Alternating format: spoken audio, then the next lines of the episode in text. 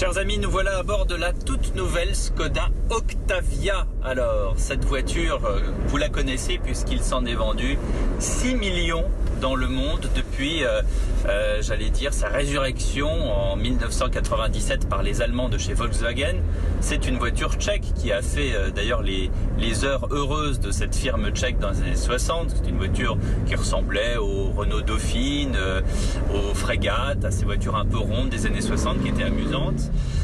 Et là, euh, nous voilà donc dans la toute nouvelle génération de cette Skoda Octavia qui est réapparue en 1997 sous des airs un peu, euh, on va dire un peu allemand, un peu euh, moderne, euh, un peu austère, certains diront, voilà. Mais c'est justement sur cette austérité qu'on a travaillé chez Skoda pour en faire une voiture euh, plutôt sympa à conduire, plutôt sympa au regard. Oubliez aussi que c'est une Skoda, il y a beaucoup de gens qui ont encore des a priori sur la marque Skoda qui pourtant euh, euh, est pleine de qualité puisque très honnêtement pour faire simple, vous êtes dans une Volkswagen exactement avec les mêmes commodos, les mêmes commandes, les mêmes options, les mêmes sécurités actives et passives, simplement à des prix un peu plus attractifs. Parlons-en du prix de cette Skoda Octavia, elle débute à 22 000 euros. Effectivement, n'oublions pas qu'on est sur un segment C, alors que c'est une voiture qui nous paraît grande, qui pourrait penser à un segment D, hein, donc euh, euh, segment D c'est euh, 508 et compagnie. Et bien dans cette version combi, on a un coffre de 640 litres. Alors euh, pour vous donner une idée, un coffre de compact c'est euh, 300, 320 litres. Hein, là donc c'est pratiquement le double. On est dans une voiture où l'on vit, où on emmène les bagages, on emmène les, on va faire les courses au supermarché, on met le, on met le sapin. Qu'on a fait nous l'autre jour. On a ouvert le coffre de ce break, on a mis le sapin dedans.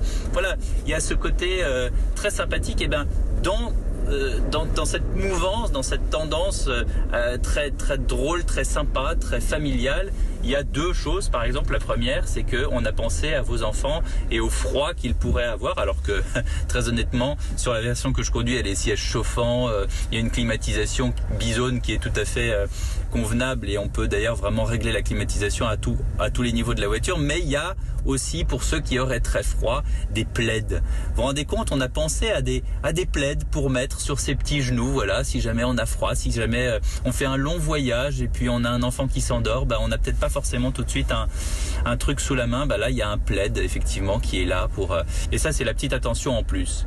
L'autre petite attention, c'est aussi parce que c'est une voiture de l'est, hein, c'est euh, là où ce sont des pays quand même où le givre vient très vite. Et eh bien, euh, si vous ouvrez euh, la trappe à essence, vous verrez qu'il y a une petite râpe dégivrante comme ça pour râper vos vos fenêtres si jamais voilà la voiture est restée un peu dehors. Et sur le comportement de la voiture, j'ai désactivé toutes les, les, aides à la conduite parce que je trouvais que voilà, elle m'agaçait en, en, freinant à ma place, en, en, me disant attention, il y a une voiture devant. Bah oui, ça va, je suis pas complètement aveugle. Mais voilà, sachez que les aides à la conduite sont vraiment là, qu'elles fonctionnent vraiment très bien et que pour ceux qui voilà sont un petit peu tête en l'air, qui ont pris l'habitude maintenant de ces nouveaux modes de conduite où la voiture vous avertit de pratiquement tout ce qui se passe, bah ça existe et ça marche fortement bien, tellement bien voilà que moi, euh, à un moment donné, le prix, je vous le disais, on commence à 22 000 euros.